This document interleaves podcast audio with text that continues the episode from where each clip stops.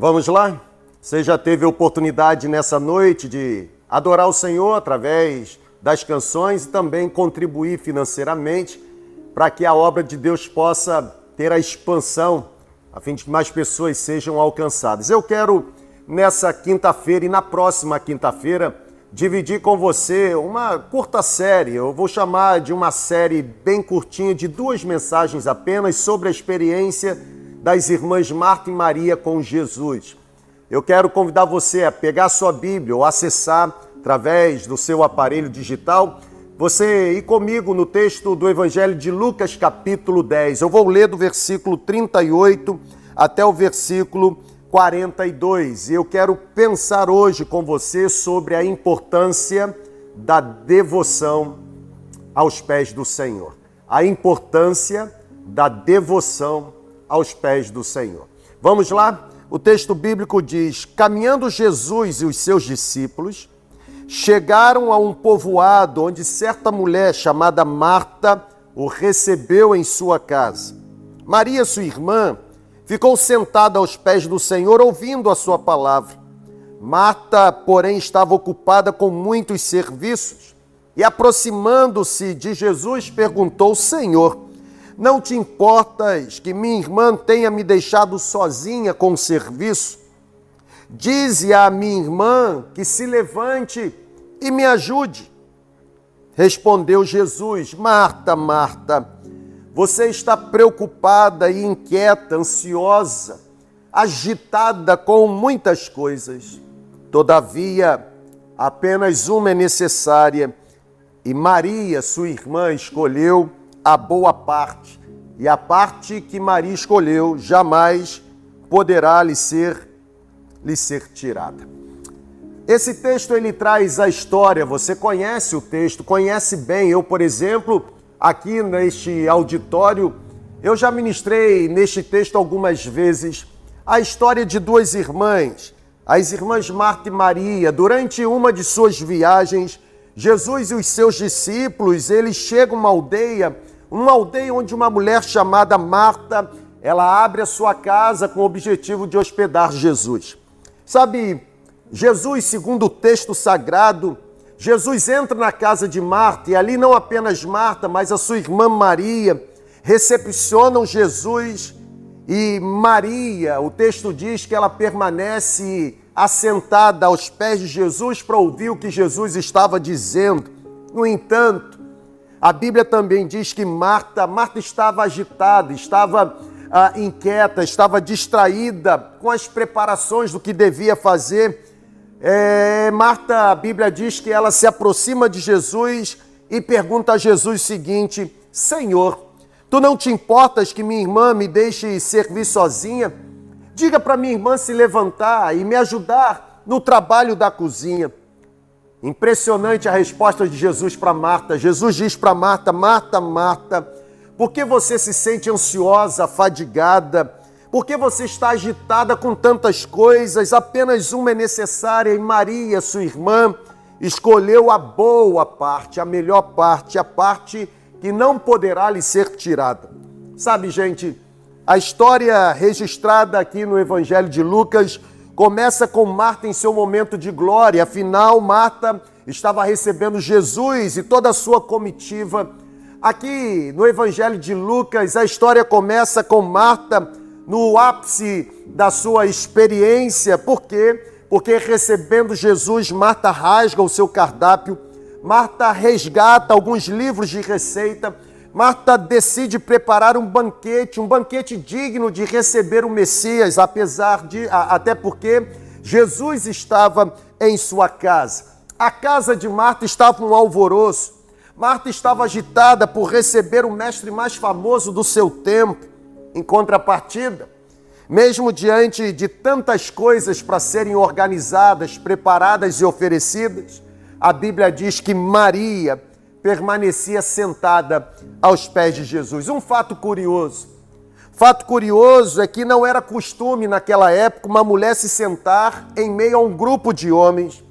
Porém, Maria, Maria, ignorando qualquer costume da época, Maria ignorando qualquer orientação da tradição, Maria Maria percebe que o mais importante era permanecer ouvindo o que Jesus estava falando.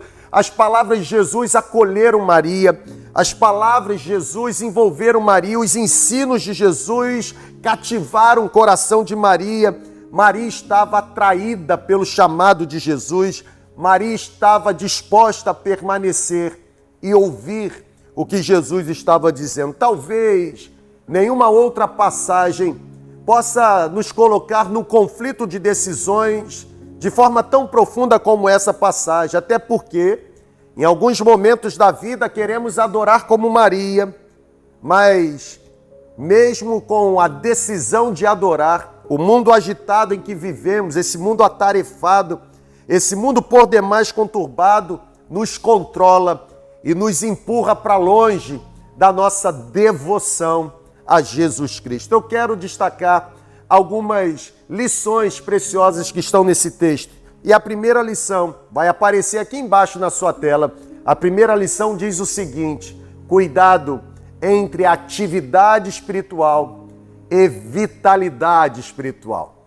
Nem toda atividade realizada no reino de Deus, em favor do reino de Deus e para o reino de Deus significa ou tem a chancela de saúde espiritual. Quando eu olho para esse texto, eu percebo que parte de mim é como Maria, ou seja, existe em mim um desejo, um ardor, existe em mim um anseio de adorar a Deus, de manifestar essa devoção contínua, essa devoção permanente, mas também percebo que em outro momento ou uma outra parte de mim vive conturbada, agitada, atarefada, aprisionada pelas demandas deste mundo. Eu preciso confessar para você aqui no campus online que, diante do desejo que tem de adorar, parte de mim se comporta como Marta, ou seja, mesmo com o desejo de me uh, lançar, me quebrantar, me quedar, me render em adoração, parte de mim é controlada pelas necessidades, são tantos trabalhos que precisam ser produzidos, são tantas atividades e compromissos que precisam ser honrados que em frações de segundo a vontade que habitava em mim de adorar ao Senhor desaparece completamente. Existiu um escritor chamado Charles Himmel, e Charles Himmel ele dizia que hoje nós vivemos a tensão entre o urgente e o importante. Aliás, uma família, ela precisa administrar a casa, ela precisa educar os filhos, ela precisa ter os seus compromissos financeiros, ela tem prazos para cumprir e por isso uma família está envolvida num cenário completamente agitado. Eu penso que nessa noite, aqui no campus online, para que recebamos um movimento espiritual, nós precisaremos aprender que existem momentos para trabalhar, existem momentos para adorar. A prioridade precisa voltar a ser prioridade no nosso contexto diário. Devoção a Jesus é uma questão de sobrevivência na caminhada espiritual. Maria jamais desfrutaria da intimidade daquela sala de estar se ela não permanecesse ali, aos pés de Jesus, ouvindo o que Jesus tinha para compartilhar. Percebam comigo, Marta abriu a sua casa para hospedar Jesus, mas o abrir a casa não significava que ela automaticamente tinha aberto o seu coração. Na ânsia de servir a Jesus, Marta quase desperdiçou a oportunidade de conhecê-lo intimamente, de adorá-lo. Diz o texto bíblico que Marta estava distraída na mente de Marta, ela tinha que oferecer o melhor, ela se preocupava em produzir o melhor, ela queria e tinha que fazer o máximo para Jesus. A motivação de Marta era legítima. No entanto, não era a coisa mais importante para aquele momento. Guarde essa lição. É possível realizar algo legítimo que não é importante. Por isso, eu quero chamar a sua atenção e quero lembrar a você: cuidado com a cilada do desempenho. Ou seja, nós nos sentimos obrigados a produzir, a ter essa atividade espiritual expansiva, exponencial. Nós sentimos que podemos e devemos provar o nosso amor, o nosso amor a Deus. Quase que eu deixei aqui o iPad cair. O nosso amor a Deus, nós nós sentimos que devemos e podemos provar através das nossas realizações. No entanto, nós precisamos lembrar que enquanto o mundo está aplaudindo as grandes construções e as grandes façanhas, Deus deseja ter comunhão e intimidade com os seus filhos. Eu conheço pessoas que, apesar do tempo longo de vida cristã, ainda não encontraram a paz e a satisfação no reino de Deus. São pessoas que têm atividade espiritual, mas não necessariamente vitalidade espiritual. São pessoas que produzem, mas não necessariamente adoram. São pessoas que trabalham demais, se dedicam demais, cantam no coro ou participam das mais diversas áreas ministeriais, mas ainda assim permanecem pessoas frustradas na jornada espiritual. Eu quero olhar para você agora firmemente e dizer que talvez esse seja o seu caso. Talvez as palavras de Jesus para você seja porque você está atarefado, agitado, se sentindo controlado, dominado por tantas coisas. Apenas uma é necessária. Sabe, eu penso que nessa noite o Espírito Santo deseja ministrar o seu coração, que o seu chamado não é para viver apenas na roda da produção. O seu chamado é para descobrir esse ambiente de devoção onde o coração de Jesus será revelado para você. Lembre-se, mais do que produção, mais do que atividade, mais do que trabalho, Deus deseja receber o seu coração aberto, disposto a ouvir a voz, internalizar os ensinamentos e praticar a fim de que o nome dele seja exaltado. Segunda e última lição que eu quero destacar: cuidado com a famosa frase, isso não é justo. As palavras de Marta, elas denotam o senso de justiça que estava dominando Marta. Marta perguntou a Jesus: Senhor, tu não te importas que minha irmã me deixe servir sozinha? Sabe qual era a conclusão de Marta? A conclusão de Marta era: Isso não é justo. Não é justo eu trabalhar sozinha e minha irmã ficar sentada ouvindo o que o Senhor está dizendo. Sabe, o senso de justiça sempre vai nos levar a ambientes de frustração. É como se Deus não se importasse conosco.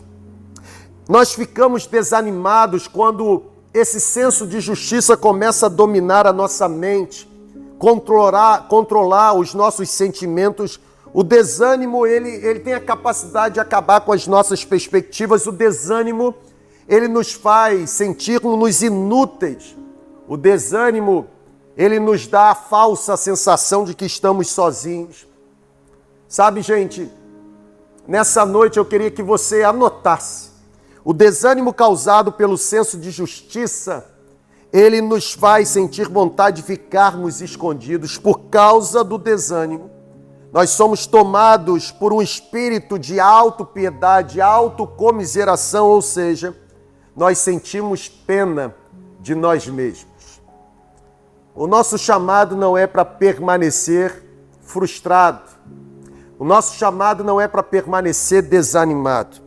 O desânimo não pode levar você para o isolamento. Para nós, é muito mais fácil escondermos-nos do que encarar a realidade da vida. Você não pode viver como uma pessoa abatida permanentemente, deprimida permanentemente, sem esperança. Sabe por quê? Porque existe uma palavra profética para você. Se aproxime aqui da tela, por favor. Receba essa palavra profética.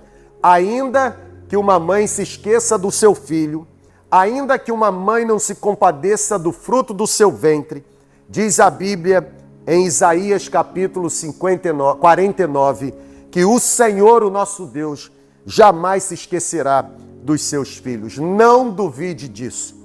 Mesmo que aparentemente as suas orações pareçam não ser respondidas, mesmo que aparentemente os milagres que você tanto espera receber pareçam não acontecer. Ainda assim, lembre-se, Deus continua se importando com você. Transforme a sua dúvida em certeza. Confie no Senhor.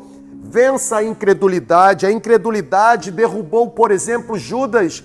A incredulidade endureceu o coração de Saul.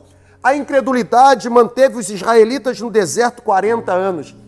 Eu quero que você sofra um movimento espiritual nessa noite.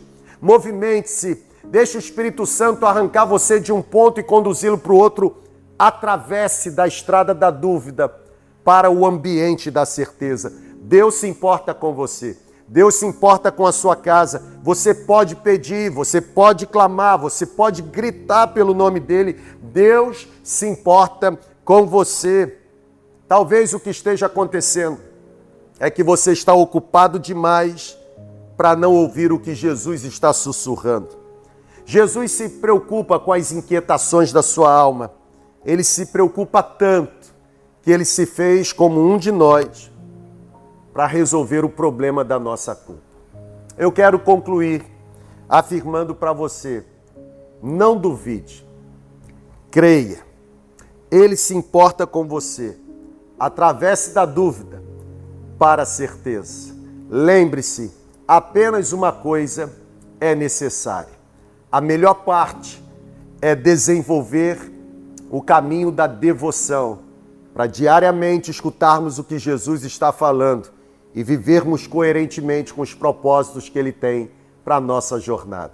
Não confunda atividade espiritual com vitalidade espiritual. Nem todo mundo que produz está completamente saudável. E fuja da tentação de habitar no senso da justiça.